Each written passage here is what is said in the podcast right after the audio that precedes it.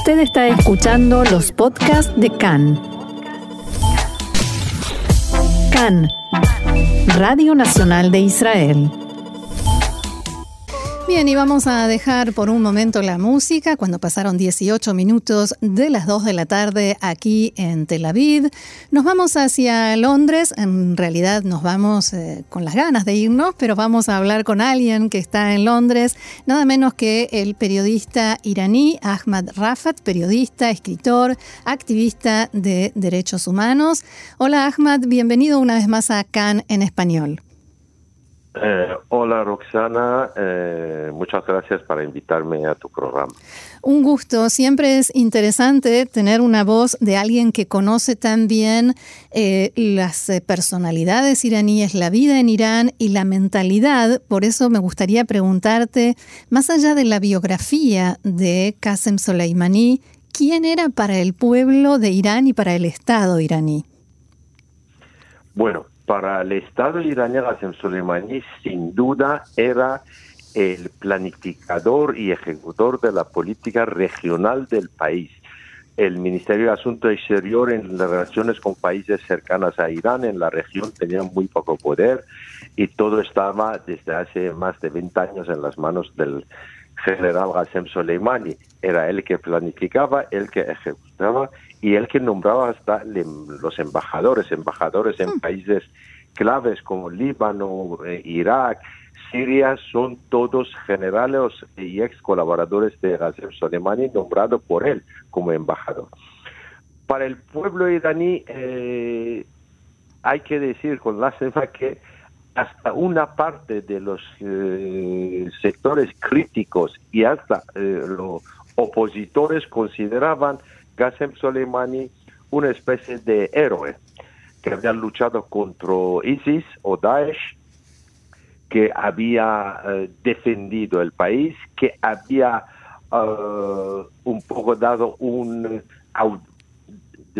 ha devuelto al país su papel en la región, eh, la grandeza de Irán y todo eso, y por, lo tanto sí que consideraban eh, Qasem Soleimani una especie de héroe paragonándole muchas veces con héroes del pasado de la historia iraní. Y en estos días también, por ejemplo, hay muchos eh, escritores muy conocidos eh, que han publicado eh, comunicados o han escrito en su en Facebook, en Twitter o en, en Instagram no, porque Instagram está censurando cualquier cosa que salga ah. sobre Qasem Soleimani con acusa de, de propagandar violencia. Ah. Pero sobre otros medios sociales, eh, te digo, uno como el eh, Mahmoud Bolatabadi, que su libro ha sido eh, también ha salido en, en Hebrew, que se llama El Coronel, en Israel ha sido publicado, un, escritor muy conocido. Hasta él defienden a la memoria de Qasem Soleimani. Pero para la mayoría de la gente, Qasem Soleimani era un comandante de Pastaran eh, que ha matado a los jóvenes de este país. Eh, recientemente, en noviembre, 1.500 personas según datos de Reuters. Eh, y por lo tanto era responsable, era un asesino uno como los demás eh, comandantes de los Pastaran. Por eso, sobre Qasem Soleimani hay una división, un poco, es un personaje un poco raro. Ahora, algo que a mí me llamó la atención en este operativo en el que lo mataron es la libertad con la que se movía. ¿Qué lo hacía andar de acá para allá sin tomar demasiadas precauciones? Porque se sentía muy seguro. Eh, en, eh, en Irak, en, desde octubre, cuando empezaron los iraquíes a manifestar, pedir reformas, sobre todo pedir que Irán deje en paz este país y que salga, uno de, los eslogans de las manifestaciones era Soleimani Boro Boro.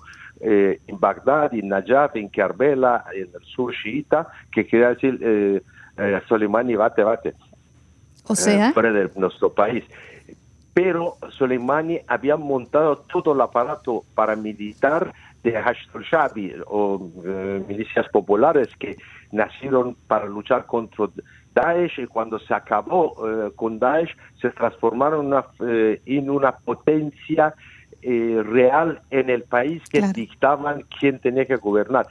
Y Soleimani era amando de ese grupo, por lo tanto se sentía bastante seguro en su casa. Hace cuatro semanas Soleimani en una reunión en Bagdad, 14 de diciembre, dijo a los jefes de paramilitares chiitas de Irak que cómo debían que enfrentarse a las manifestaciones populares, dictándolo o diciendo quién tiene que ser primer ministro. Por lo tanto, él se sentía a casa. Por lo tanto, no tomaba demasiado eh, medidas de seguridad porque se sentía prácticamente en casa.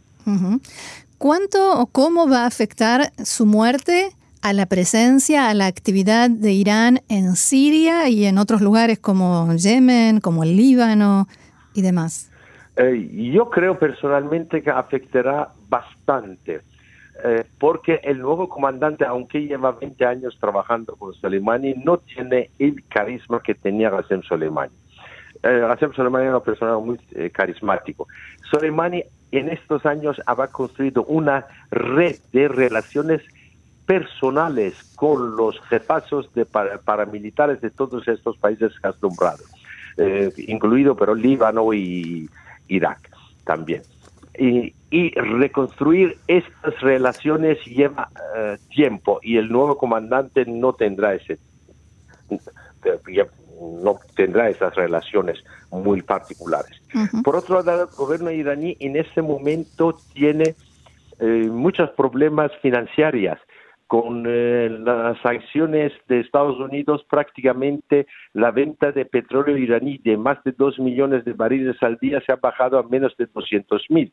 Por lo tanto, no puede, como antes, gastar en aventuras fuera de sus eh, fronteras. Y en esos momentos, eh, sumando todas estas dificultades, el nuevo comando afectará mucho la relación eh, y la presencia de Irán en esos países de la región.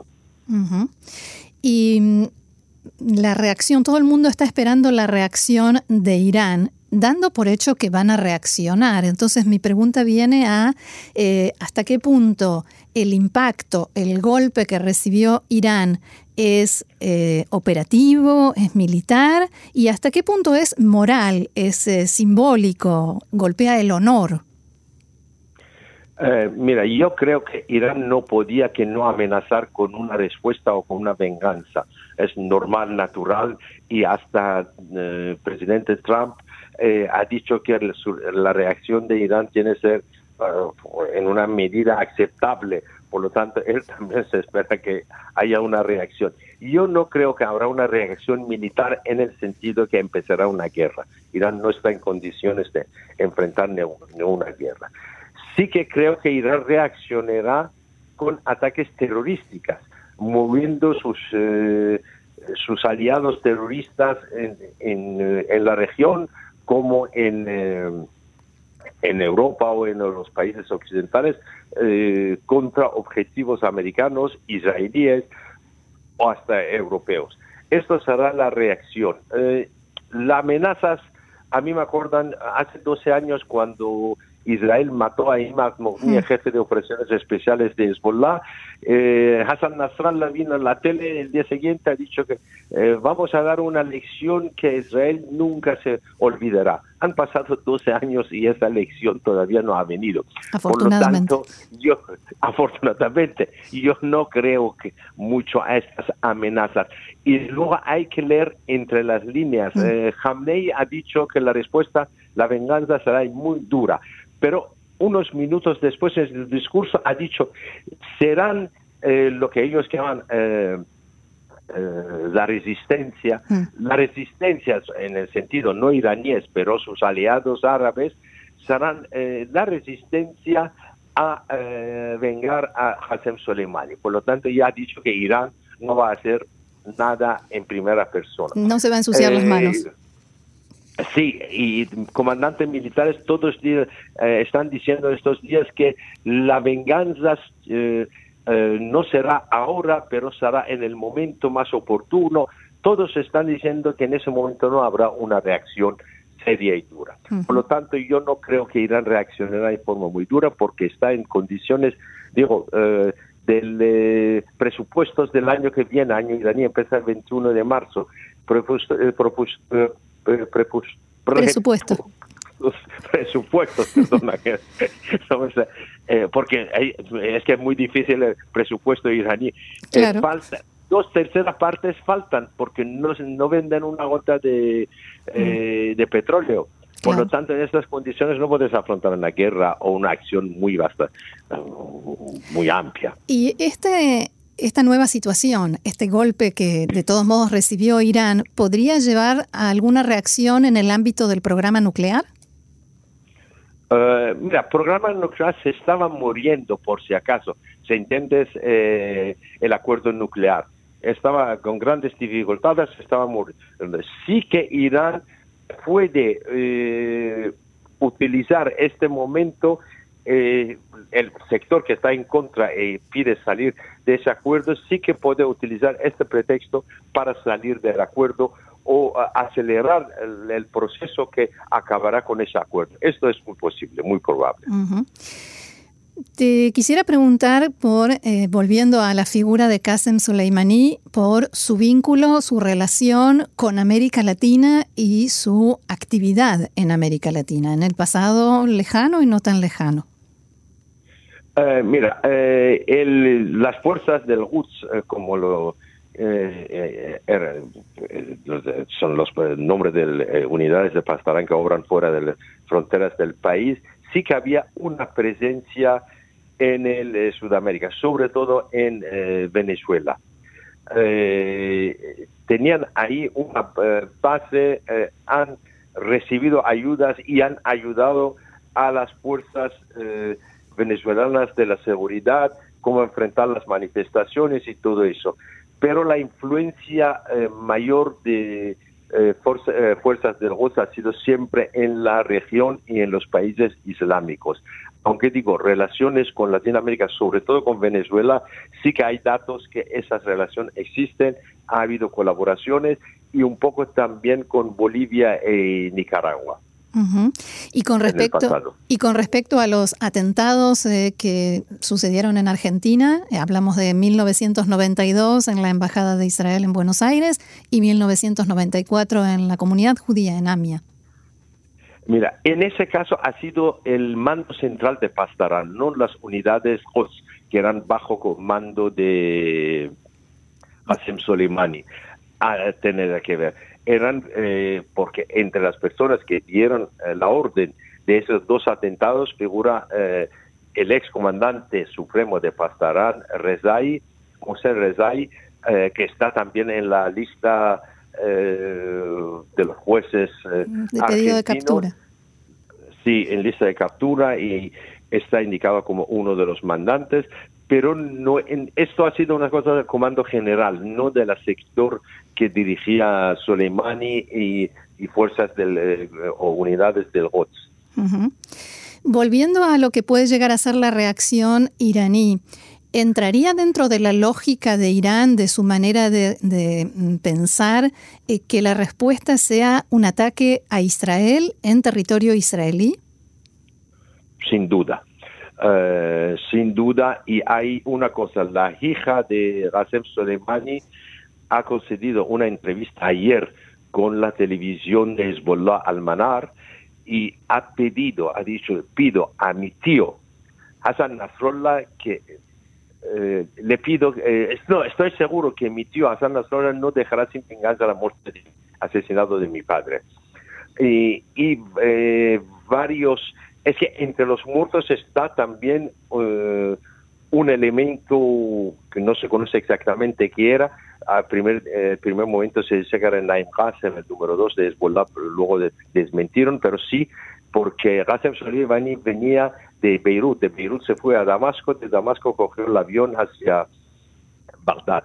Eh, estaba acompañado con algunos elementos de Hezbollah libanés. seguramente Hezbollah eh, hará algo, puede ser eh, enviarnos cuatro misiles o eh, hacia Israel, algo hará en el territorio israelí como venganza, como un acto de venganza por el asesinato de Qasem Soleimani. Esto sin duda. Em, en las redes sociales, en, eh, digamos, no en los medios eh, centrales, la gente, los iraníes que están fuera del país, eh, exiliados o no, por elección, ¿están manifestándose? ¿Están dando su opinión sobre esto que pasó? Y en ese caso, ¿qué dicen? Mira, la mayoría de la oposición, muy contento, hasta han hecho dos o tres manifestaciones, uno eh, seguramente era en Berlín y otros dos otros países europeos, eh, delante de la embajada iraní o eh, manifestando su, su apoyo a la política americana y si miramos en las redes sociales la mayoría de los iraníes en el exterior sí que están contentos con el asesinato de Qasem Soleimani, que lo consideran eh, uno de los eh, elementos eh, muy conocidos de la represión contra manifestaciones populares en Irán recientes de ese noviembre y de lo el de diciembre de hace dos años. La gente no le reclama. Recuerdo que en una entrevista anterior nos habías dicho que la gente cuando salía a manifestar también reclamaba que el gobierno iraní está gastando dinero eh, de los ciudadanos y que necesitan desesperadamente en, por ejemplo, Gaza o Líbano o en Yemen. ¿No ven a, a como símbolo de esto? Sí, eso veían que... Eh, como persona que eh, gastaba el dinero eh, de un país donde está en dificultades, donde según datos oficiales 60% no puede llegar a fin de mes con el, sal, el sueldo que recibe, gastarlo y el eslogan era Irán. Ahora te lo voy a traducir. Por favor. Ni Gaza ni Líbano, eh, mi vida por Irán. En, mi, en, mi, vida también sentían mi dinero, eh, porque, eh, bueno, su vida es, sin dinero, la gente dice que están muriendo de hambre, o eh, en manifestaciones de este noviembre, otro eslogan que era,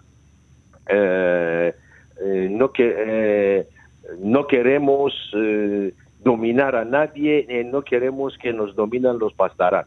Eh, por lo tanto, también esto era porque la dominación iraní en la región pasaba por las manos de Qasem Soleimani, por lo tanto, esto también era en contra a la política de Qasem Soleimani o otro eslogan que decía el dinero del eh, petróleo se ha perdido eh, para encontrarlo hay que ir en Siria. Mm. Hay eslogan de ese tipo y siempre sí que se referían de hecho a Qasem Soleimani que era el señor que gastaba ese dinero, que manejaba ese dinero fuera de las fronteras del país. Claro, y lo gastaba a su antojo. Bien, Ahmad Rafat, eh, periodista, escritor, activista por los derechos humanos iraní, que sorprendentemente habla español y muy bien. Muchísimas gracias por haber estado con nosotros una vez más y por ayudarnos a comprender todos los factores que tienen que ver con esta nueva situación que se presenta en Medio Oriente. Gracias y hasta la próxima. Gracias a ti y hasta la próxima, Roxana. Bye.